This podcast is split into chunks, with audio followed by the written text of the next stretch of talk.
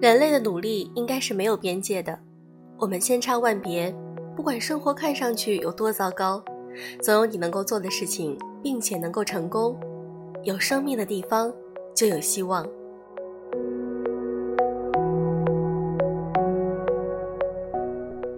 用声音触碰心灵，各位好，我是小飞鱼，好久不见。我已经听到很多小伙伴呼唤我的声音了。有很多粉丝说：“小飞鱼，你怎么还不录节目？”我马上就来录了。你听，嗓子有点哑，但是我还是觉得应该录节目了。我经常会收到很多粉丝们的留言，在节目的评论区中就会看到这样经常令我感动的留言。在三月十八号，遥远的他呜呼给我发来一则评论。小飞鱼从二零一六年的夏天就开始听你的节目，刚开始听的节目有很多，还是有很多热门的主播节目，但是现在一直听的就只有你的节目了。你的节目有种很强的感染力，你的节目从不伤悲秋，总给人一种正能量的传导，陪我度过了很多沉寂的时光。很多人失落时会去听鸡汤和忧伤的歌曲。而我总会打开你的节目，这让我更加热爱生活，让我不甘平庸，更加追求自己想要的人生。你让我知道，女孩子的一生是很宝贵的，要活得精彩。很感谢你，遥远的他呜呼。看到你这则评论，我心里暖暖的。即便我还在感冒，当时也会觉得需要录节目了，因为你们需要我呀。同时，你们也给我带来了很多的成就感，谢谢大家。我们经常会看到这样一类人，他们总说自己说话不好，得罪人，但其实大部分人讨厌他，并不是因为他不会说话，而是因为他的人品。那么今天，我想和大家分享一篇来自于作者詹妮乔的文章：别人讨厌你，并不是因为你不会说话。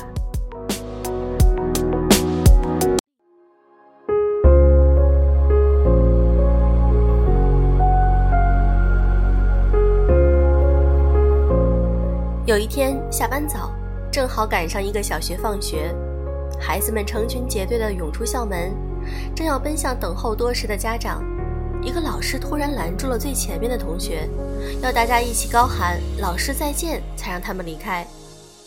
原来有些规矩几十年都不会变，在队伍的角落里有一个小男孩，站在队伍里格格不入。因为他紧皱的眉头和阴郁凝重的表情，大概是因为不喜欢这样的仪式。和老师道别之后，是小朋友们互相道别。大部分小朋友恋恋不舍的拥抱之后，投入了父母的怀抱。唯独这个小男孩，默默地绕过人群，走到妈妈身旁，也没有理他。他妈妈随身轻轻地问：“你怎么不和小朋友道别呢？”小男孩不说话。扎进妈妈怀里，妈妈急忙跟身旁另一个孩子的家长解释：“我们家孩子就是不爱说话。”身边的很多妈妈都特别担心自己的孩子不会说话，所以从小就循循善诱地告诫他们，一定要多和老师们、同学们交流。所以从小我们就学会了能言善道，因为这样可以被喜欢。如果一个孩子不合群被排挤，大部分家长也会像这个妈妈一样做出一种解读：我的孩子没有朋友，是因为他不会说话。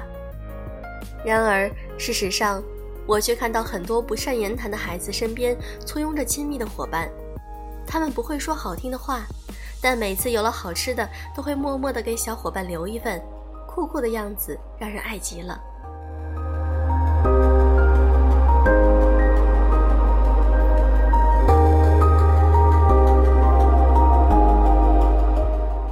前阵子，公司 IT 部的一个男同事哭丧着脸来找我诉苦，说自己一把年纪了还没个像样的女朋友，父母一直催他早点结婚。这个八零后的大男孩人很好，也很随和，钱虽然赚的不多，但也不是硬伤。之前有过几个相处的女孩，但最后也都无疾而终。我其实有点不理解，这个世界上再穷再丑的人都有人爱。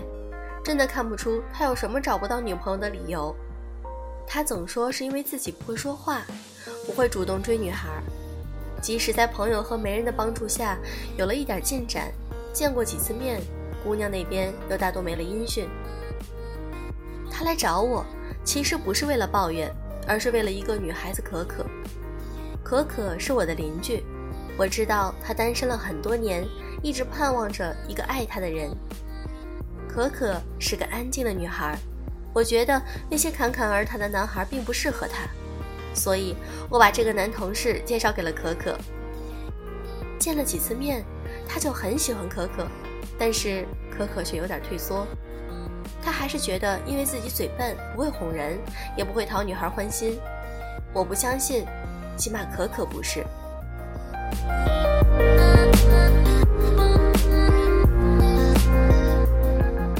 那天晚上，我专程到可可家去找她聊天，想知道真正的原因。她跟我说，有一次她开车带可可出去吃晚餐，因为正值下班的高峰，拥堵的车流和横冲直撞的行人让她变得很焦躁，他不停地按喇叭。嘴里不停地咒骂那些不守规矩的行人。好不容易到了餐厅，却发现已经排了很长的队。这一次，他更加不耐烦了，险些跟领位的服务员吵起来。我终于明白为什么可可会拒绝他。每次约会我迟到，可可都是安静地坐在那里翻着一本书，丝毫没有在等我的样子。每次我因为一件小事变得急躁的时候，他都劝我放松。我知道，他们不可能在一起了。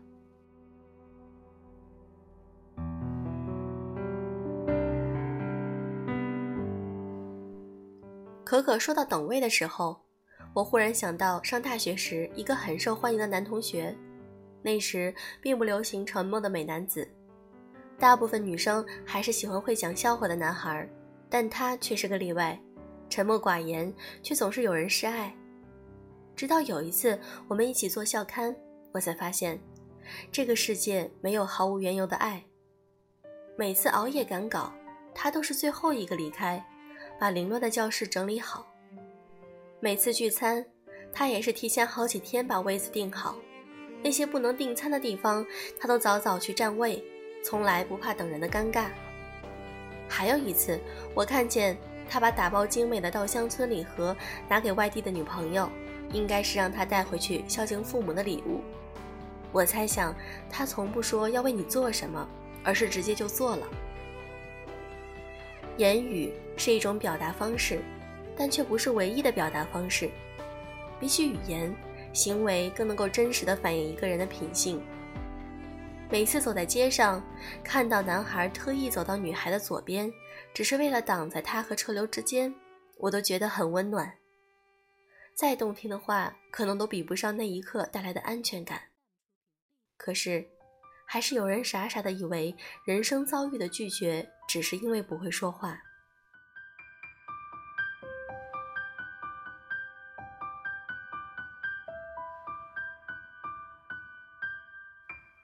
后来我又发现，原来这个男同事在公司里人缘很差，整个公司除了个别人，比如我，几乎没有人愿意跟他聊天。他总是给自己一个理由，自己遭到的排斥、得不到升迁，都是因为自己内向。但是，明明有那么多不善交往的同事得到了老板的青睐，也有那么多爱讲冷笑话的同事得到了大家的喜爱，他们从不苛责别人尽善尽美。也不会提出无理的要求，而他呢，每天下班第一个走，周末的加班从不愿分担，却总以为是他不会说话才被大家拒之门外的。内向原本是一种独特的气质，如今却成了一种缺陷。人们害怕承认自己的内向，反而努力的去伪装，可以谈笑风生。有些感觉无法分享。这并没有什么可耻或者可悲，不善言谈或许会阻碍你结交很多朋友，但那些懂得的人会始终留在你的身边。但如果你固执地认为自己是某一类人，你就会用这类人的标准界定自己的人生，而当你身上的某种特质被认为是缺陷时，你就会习惯性的躲避在这所谓的缺陷里，责怪它摧毁了你的生活。一个人不被喜欢，需要一个理由，于是你找到了那些缺陷，给了自己一个合理的解释，便心安理得。然而，别人讨厌你，并非因为你不善言谈，而是因为你的修养不够，还有你从来不为他人着想。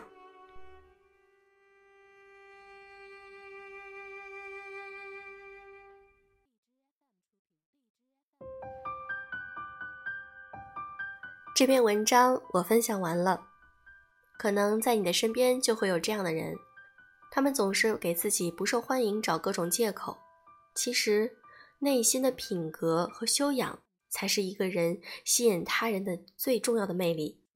好了，今天的节目就是这样。如果你想看文章的背景音乐图片的话，可以添加我们的微信公众号，在微信的搜索栏中直接搜索“优质女子必修课”就可以了。祝各位早安，晚安。